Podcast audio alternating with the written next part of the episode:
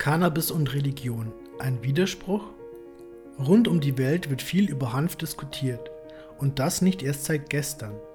Immer wieder wurden im Verlauf von Cannabis-Legalisierungsdebatten Argumente zwischen den Hanfgegnern und Hanffreunden ausgetauscht. Die Palette der Gründe, die die Cannabis-Gegner für ihre Meinung nennen, scheint langsam abgegriffen. Viele der Argumente sind durch Widerlegung im Lauf der Jahre weggebrochen wie das der Einstiegsdroge oder der schweren körperlichen Abhängigkeit, sodass mit eben diesen Argumenten heute kein sachlich korrektes Bild von Cannabis mehr gemalt werden kann, das die Pflanze als ernste gesellschaftliche Gefahr darstellt.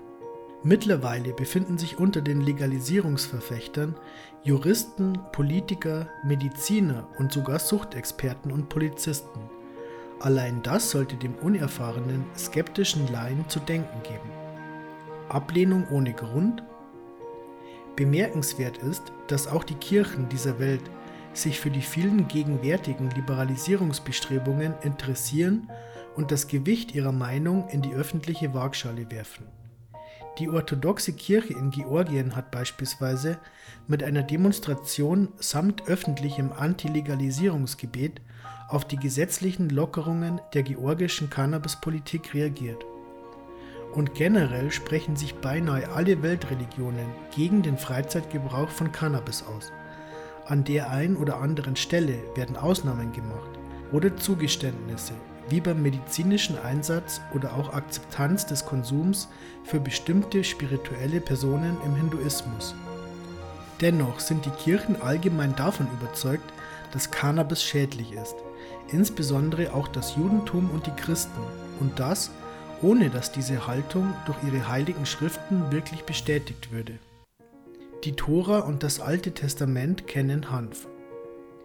Im Grunde sollten aber diejenigen Religionen, die sich auf die Bibel, insbesondere dem Alten Testament, AT, beziehen, Cannabis gegenüber eine wesentlich offenere Position einnehmen.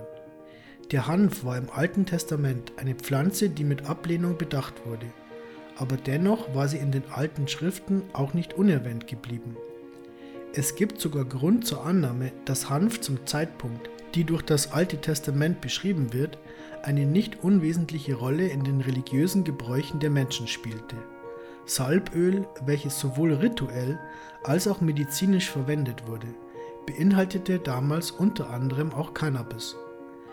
Bei genauerem darüber nachdenken erscheinen manche biblischen Geschichten von Wunderheilungen in einem ganz anderen Licht. Epilepsie wurde früher mangels wissenschaftlicher Erklärung mit der Besessenheit von bösen Mächten oder dem Teufel in Verbindung gebracht. Im Salböl wurde Cannabis sehr großzügig verarbeitet. Und wie wir von aktuellen Studien und Erfahrungsberichten wissen, bringen die Wirkstoffe bei manchen epileptischen Erkrankungen sehr schnell signifikante Verbesserungen.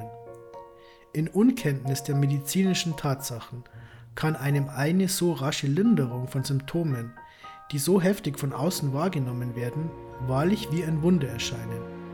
Mit solch einem Salböl wurde eines der wertvollsten Artefakte bestrichen, die die Juden und Christen kennen, die sagenumwobene Bundeslade.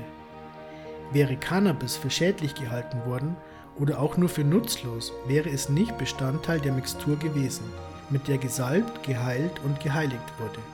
Im Wortlaut der lutherschen Bibelübersetzung heißt es, Und der Herr redete mit Mose und sprach, Nimm dir die beste Spezerei, die edelste Myrrhe 500 Lot und Zimt die Hälfte davon, 250 und Kalmus auch 250 Lot und Cassia 500 nach dem Gewicht des Heiligtums und eine Kanne Olivenöl und mache daraus ein heiliges Salböl nach der Kunst des Salbenbereiters. Und du sollst damit salben die Stiftshütte und die Lade mit dem Gesetz, den Tisch mit all seinem Gerät, den Leuchter mit seinem Gerät, den Räucheraltar, den Brandopferaltar mit all seinem Gerät und das Becken mit seinem Gestell. So sollst du sie weihen, dass sie hochheilig seien. Zweites Buch Mose 30, 22 bis 29. Cannabis wird nicht erwähnt, das ist wahr, allerdings nur aufgrund eines Übersetzungsfehlers.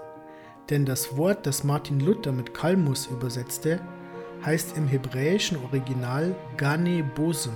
was wörtlich in etwa Duftgrasstängel bedeutet und der Ursprung des Wortes Cannabis ist. Bis heute heißt es auch im Neuhebräischen noch Cannabis. Grund für neue Überlegungen. Da in der jüdischen Tora dieser Übersetzungsfehler logischerweise nicht vorhanden ist, gibt die Textstelle in Israel mehr Anlass, den Konsum von Cannabis zu diskutieren. Vielleicht ist auch das dafür mitverantwortlich, dass die Forschung an der Pflanze schon weiter fortgeschritten ist und der medizinische Einsatz bereits seit vielen Jahren ernst genommen wird. Letztlich erscheint die ablehnende Haltung der Kirchen nicht wirklich auf Begründungen zu basieren, die die Schriften liefern, die den Religionen zugrunde liegen. Man muss also als Angehöriger der angesprochenen Glaubensgemeinschaften Cannabis nicht zwingend in seine spirituelle Aktivität einbeziehen wie zum Beispiel die Rastafari es tun. Jedoch ist es nicht verkehrt, die Gründe der Ablehnung der Kirchenobrigkeiten zu hinterfragen.